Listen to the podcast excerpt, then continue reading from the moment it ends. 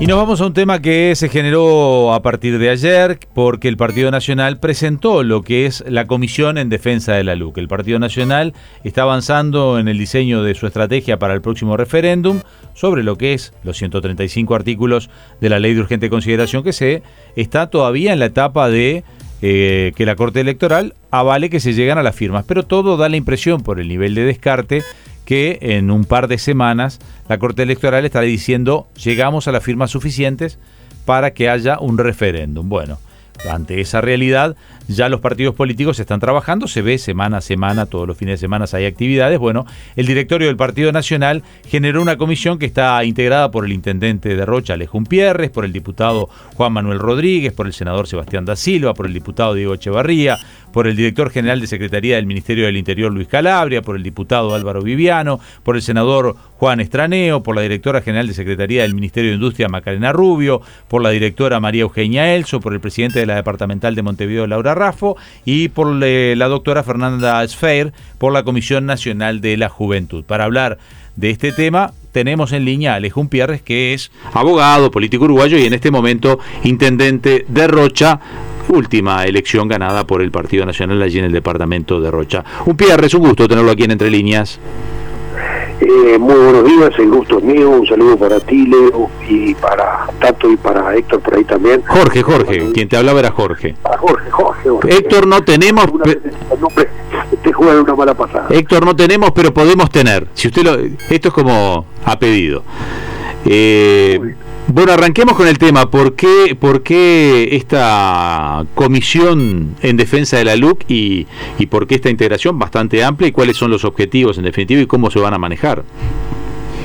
Eh, creo que es muy importante, siempre ha sido aparte una situación de todos los partidos políticos cuando ejercen el poder, de que el gobierno se devora al partido, la gestión devora a las estructuras partidarias. Eh, en nuestra concepción, aparte hemos hablado con muchos compañeros, entre ellos con Pablo Iturralde, con el presidente del directorio, para nosotros es muy importante eh, de que el partido mantenga vida propia y además una cosa, hay un gobierno tiene que gestionar, no puede estar para defenderse todos los días. Y el partido debe ser, por lo tanto, la primer, eh, el primer instrumento de defensa de un gobierno. Y creo que de esta manera con la LUCA articulamos esa, esa concepción eh, en una ley que, si bien todos sabemos el nombre, el acrónimo, ahí me gustaría saber cuántos saben, además que quiere decir ley de urgente consideración, LUC, eh, hay un gran desconocimiento sobre eso y por lo tanto hay que hacer una campaña de difusión muy grande. Es una ley que obviamente hay algunos que van a tratar de tener y es difícil zafar de una lógica de bipolaridad donde en definitiva todo sea a favor del gobierno o en contra del gobierno, pero entendemos que hay un núcleo de gente que más allá de que toman posicionamiento a priori a partir de sus definiciones ideológicas, tanto a favor como en contra, hay un conjunto de gente que está dispuesta a escuchar y que está dispuesta a tener razones. Y es un electorado racional del Uruguay que no es un porcentaje muy grande. ustedes están, este, te interrumpo, Alejo, Alejo, te interrumpo un segundito porque veo que, de los dos lados están puestos en el foco de que la gente conozca los 135 artículos, que conozca la ley. En definitiva, eh, ustedes saben que eso es casi una campaña imposible, ¿no? Decir, acá lo que se puede conocer es a grandes trazos, que alguien conozca los 135 artículos, eh, no es la tarea del ciudadano, ¿no? Porque para eso se los elige. caemos en eso, exacto, no caemos en eso, pero creemos, o sea, tú le dices muy bien, la democracia representativa tiene exactamente ese sentido. Cuando la gente delega en un legislador, en un senador, en un diputado, eh, su voluntad como ciudadano, lo autoriza y para ello es el fin de la función a representarlo y a trabajar en temas complejos que tienen aspectos técnicos, aspectos científicos, etcétera. No, porque veo que han hecho un mea culpa de los dos lados, como que nadie conoce la ley, hay que reconocer que nadie conoce. Nadie conoce ninguna ley en el Uruguay. Yo, No, esa, esa, es la realidad y esa es la función de la democracia representativa. Eh, sin duda, cuando hablamos de hacer conocer la ley, no hablamos del detalle de cada una de ellas, sino de los ejes temáticos y de la realidad que gira en torno a cada una de ellas como diagnóstico y como resultado, porque hoy ya también podemos hablar de resultados. Un eh, 18, 18 meses de gestión de una ley que ya existe y está vigente entre la gente demuestran que no ha habido ningún perjuicio para la ciudadanía en ninguno de los ámbitos donde se anunció la llegada del apocalipsis. Claro, van a, van a elegir ustedes, decidieron elegir ustedes algunos temas puntuales y basar la defensa en ellos. Le quiero, a ver, por ejemplo, en materia de seguridad este gobierno puede mostrar un resultado y le puede dar palo al Frente Amplio. O, o el tema de la portabilidad numérica. ¿Van a elegir algunos temas para salir a la cancha? Eh, sin duda, nosotros vamos a tener ahora el día jueves a las 6 de la tarde una primera reunión, porque hay que tener en cuenta que fuimos designados y tuvimos una primera reunión con el directorio en el día de ayer. Este jueves es la primera reunión de ajuste para comenzar a trazar las líneas de trabajo y ahí vamos a definir eh, una estrategia que va a varias puntas. Una que es tener reuniones a nivel de, del Poder Ejecutivo para también de alguna forma no duplicar esfuerzos ni pisarnos los talones en materia de difusión, en materia de trabajo comunicacional eh, a su vez también una instancia de diálogo con los demás partidos de la oposición, si bien entendemos que cada partido debe llevar, perdón, del oficialismo, si bien entendemos que cada partido debe llevar su propia lógica de comunicación y de diálogo y mantener su perfil en este proceso, pero quizá tengamos que coordinar algún acto de lanzamiento y algún acto de cierre de todo este proceso para que participemos todos, mostrando que en definitiva toda la coalición está unida tras de este proyecto. Son unos cuantos en esta comisión, ¿no? Todos están habilitados a hablar a la prensa, todos están habilitados a debatir, cada uno resuelve por sí mismo, eh, cada uno va a manejar un tema específico, si por ejemplo está Calabria, que es del Ministerio del Interior, uno diría, bueno, las partes del interior de, de, seguridad la maneja Calabria, este, digamos, este, está Laura Raffo, eh, alguna parte que tiene que ver con Montevideo la defiende Laura, o, eso no han llegado a un acuerdo todavía? No, eso va a ser parte del diálogo, cómo vamos a manejar la estrategia comunicacional, porque obviamente hay gente que tiene mayor experticia sobre eh, temas en los cuales trabajó específicamente. En el caso nuestro nos tocó ser presidente de la Comisión de la LUCA en la Cámara de Diputados y nos encargamos en aquel momento específicamente de los temas de agro, de, seguridad y del medio ambiente. Y son las áreas que uno maneja con más fluidez y obviamente hay otros compañeros que trabajaron en otras áreas en ese proceso. Eh, esto es una estrategia comunicacional como una estrategia de recorrido y de peinado del territorio porque la idea es llegar también sin que quede ningún uruguayo, ningún barrio de Montevideo ni de Canelones ni del resto del interior sin tener la posibilidad de que tengamos, nosotros entendemos de explicar una ley que es buena, que es popular, que era necesaria porque además las urgencias así lo ameritaban y que eh, además eh, en su marcha y en su puesta de ejecución ha demostrado ser lo que el uruguayo promedio piensa, más allá de las vertientes radicalizadas de cada extremo de la sociedad. ¿No, ¿No nos desanima un poco el tema de la poca convocatoria que está teniendo, tanto para ustedes como para el Frente Amplio, ¿no? Porque uno está viendo lo que son las reuniones, van senadores, a veces más de uno, y hay 20 personas, 30 personas, a veces con suerte 20, 30. ¿Qué expectativa tienen ustedes de convocatoria? O sea, de que la gente lo siga, porque este, se, se juntaron las firmas, eso, bueno, parecía que ni siquiera se juntaban las firmas. Finalmente hubo un, un repunte sobre el final de la campaña que hizo estas, esta comisión de, de juntar firmas, pero hasta en eso parecía que había desgano. ¿Ustedes ven que este es un tema, es más político que ciudadano? ¿Los ciudadanos realmente los ven interesados en este tema? Yo creo que todo esto es un proceso de permeabilidad eh, y eso significa también paucar una campaña. Uno no puede llevar una campaña con una intensidad eh, de 100 kilómetros por hora eh, todos los días durante todo el tramo hasta el día de la elección. Esto no requiere un armado de un proyecto que ya más o menos diseñamos de que se arrancaríamos a fines de enero, principios de febrero, con el tramo final fuerte de recorrido en todo el territorio, hasta el día anterior, digamos, a la veda electoral del referéndum.